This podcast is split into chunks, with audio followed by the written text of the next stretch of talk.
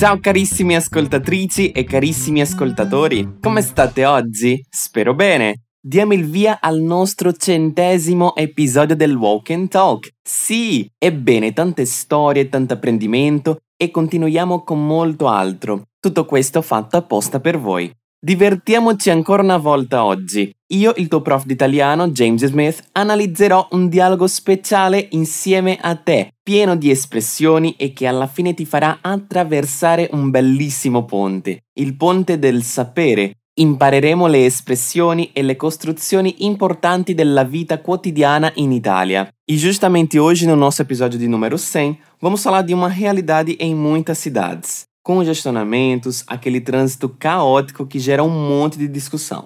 Que tal aprendermos italiano numa situação como essa? O Gerardo tá pistola porque o Giuseppe tá parado na frente dele enquanto o semáforo tá aberto. Mas onde será que essa história vai dar, hein? Mas antes de a gente ouvir, te lembro de dar um pulinho maroto na nossa página fluencytv.com para acompanhar o diálogo de hoje na íntegra e ainda ter acesso a uma parte de expansão exclusiva. Além disso, eu preciso muito te contar que esse podcast requer, além da sua atenção, a sua participação. Você é destaque, sabe por quê? Porque todas as vezes que você ouvir esse bipzinho aqui, eu paro tudo do lado de cá que é para te ouvir falar. Ou você repetirá algo junto comigo, ou eu posso te perguntar algo sobre a nossa história de hoje. Pois então, agora sim, o desafio está lançado. Tente entender ali o que é que aconteceu, o que é que rolou. Ouça o diálogo, ascoltalo bene, volto já. Levati di mezzo, non vedi che il semaforo è verde? Perché urli? Non vedi che è appena scattato il verde? Ho visto che parlavi al telefono, sai bene che non lo si può fare. Gerardo, sono io, Giuseppe. Non ti ricordi di me? No, non può essere. Pino! Mas e aí, você entendeu o que é que aconteceu aqui? O que é que rolou nessa história? Bem, alguém fez algo ali que não devia, né? O trânsito caótico exige da gente a máxima atenção. Vamos ouvir mais uma vez? Levati di mezzo, non vedi che il semaforo è verde? Perché urli? Non vedi che è appena scattato il verde? Ho visto che parlavi al telefono, sai bene che non lo si può fare. Gerardo, sono io, Giuseppe. Non ti ricordi di me? No, non può essere! Pino! E ora sì, cominciamo a costruire il nostro ponte. Agora que já pegamos todos os blocos, cabe a nós construirmos parte a parte juntos, para que no final você possa atravessar essa ponte sem problemas. Vamos começar então com o Gerardo, que já grita: Levati di mezzo! Essa frase significa o bom e conhecido sai da frente, muito comum nos trânsitos, né? Pois é. Leva-te vem de levar-se, que significa retirar-se ou erguer-se. Cuidado que ele pode ser um falso amigo. Lembra que se você quiser dizer levar, o verbo vai ser portare. Mas então vamos dizer ao motorista da frente para sair da frente. Vem comigo. Leva-te di mezzo! Perceba que aqui temos uma frase no imperativo, sendo assim o ti do leva-te só poderá vir no final. Levati. Ripetiamolo ancora una volta. Levati di mezzo! Benissimo. E ele continua com non vedi che il semaforo è verde, mostrando que está bem estressado. Note que a palavra semáforo é igual em português. Vamos repetir juntos? É verde. Il semaforo è verde.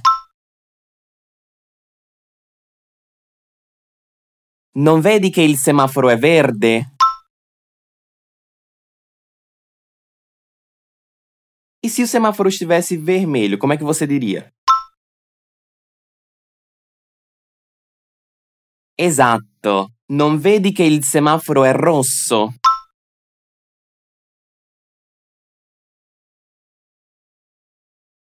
Giuseppe então responde: Mas perché urli? Mas por que você está gritando, né? Note que é comum usarmos o presente simples, ainda quando estamos falando de algo que está acontecendo naquele momento. Além disso, temos aqui o verbo urlare, que significa justamente gritar.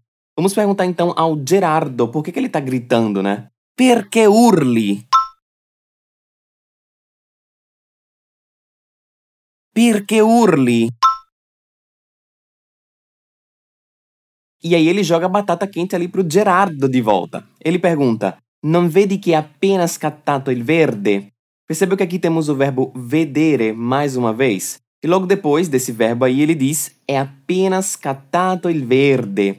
A palavra apenas significa algo que acabou de acontecer, que no caso foi o semáforo que acabou de abrir. O verbo scattare significa disparar, saltar. Esse mesmo verbo também pode ser usado quando falamos de tirar fotos. Podemos então dizer scattare una foto para tirar uma foto. Mas voltando para a nossa frase, o verde acabou de saltar, de aparecer ali no semáforo. Vamos repetir juntos para memorizarmos esse verbo? Lembra ainda que tem dois T's, tá? Então, scattare. Ora tocca a te. Non vedi che appena scattato il verde? Vamos juntar tudo? La sfida finale. Non vedi che appena scattato il verde?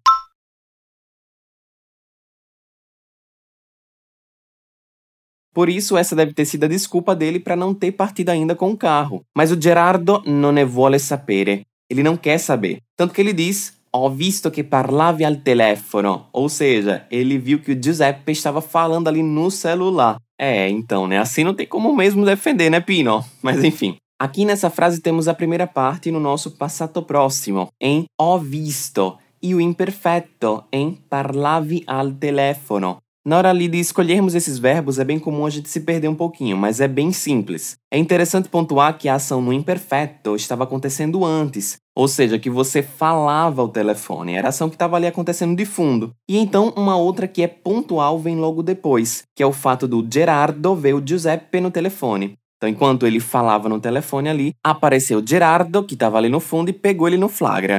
Mas ainda com relação a esses nossos dois tempos aí, eu vou te dar alguns outros exemplos para a gente poder entender como é que funciona. Eu posso dizer Ti ho visto quando facevi la spesa al supermercato. Ou seja, eu te vi quando você estava fazendo compras no supermercado. Mi è caduto il cucchiaio quando cucinavo il sugo. Ou seja, eu derrubei a colher quando estava cozinhando o molho. Perceberam que sempre tem uma ação que está acontecendo, que estava ali no caso acontecendo no passado, quando vem uma outra que é pontual e interrompe ou marca alguma coisa com relação a esse passado, tá bom? Mas ainda sobre essas relações de passado entre passato próximo e imperfeito, eu vou deixar na descrição do nosso portal uma explicação mais detalhada. Confere lá em influencetv.com. Mas enquanto isso, vamos praticar ali un pochettino. Ridiciamo quello che ha detto Giuseppe. Ho visto che Parlavi al telefono. Ho visto che parlavi al telefono.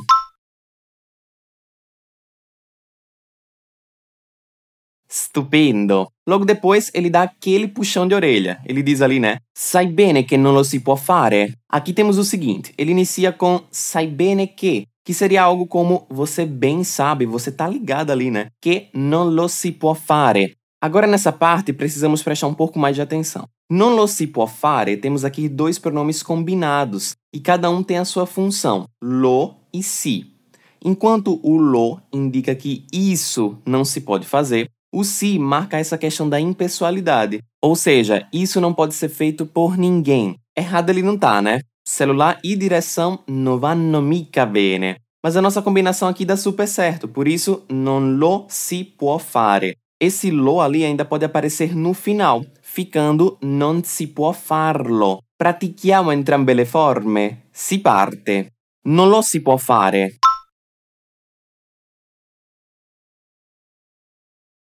Non si può farlo. Esatto, vamos unir com o início agora? Vieni con me. Sai bene che non lo si può fare. E unindo tudo, sai bene che non lo si può fare. Mas aí o que poderia ser o início ali de uma treta tem um plot twist. Você lembra por quê? Ah, pois então, não é que o Giuseppe já conhecia o Gerardo? É, e ele diz ali, né? Gerardo, sono io, Giuseppe. Não te ricordi di me? Que coincidência maluca, né? Pois é. Como dizemos então, você não se lembra de mim? Non ti ricordi di me? E aí o Gerardo se surpreende da mesma forma. Ele ali estupefato diz, né? No, não può essere Pino! Ou seja, não, não pode ser Pino! Perceba que bacana, quando estamos diante de uma situação que nos deixa assim ali maravilhados, boquiabertos de cara, podemos dizer non può essere, que literalmente quer dizer não pode ser. Uma outra frase muito comum nesse tipo de contexto é non ci credo, que nada mais é que eu não acredito nisso. Vale super a pena usá-las, tá? Vamos praticar as duas formas? Bora que bora! No, non può essere Pino!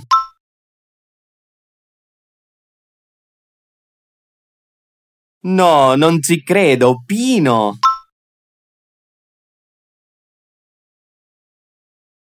E aí agora você pode estar se perguntando, mas quem é Pino? É simples. Pino é o apelido para Giuseppe, o nome mais afetuoso dito entre amigos e parentes. E aí, construímos muito bem a nossa centésima ponte hoje, né? Isso aí. Sei status tra bravos, tra brava. Vamos agora conferir como é que ficou a nossa ponte.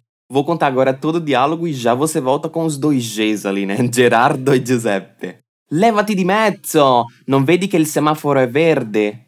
Perché urli? Non vede che è appena scattato il verde?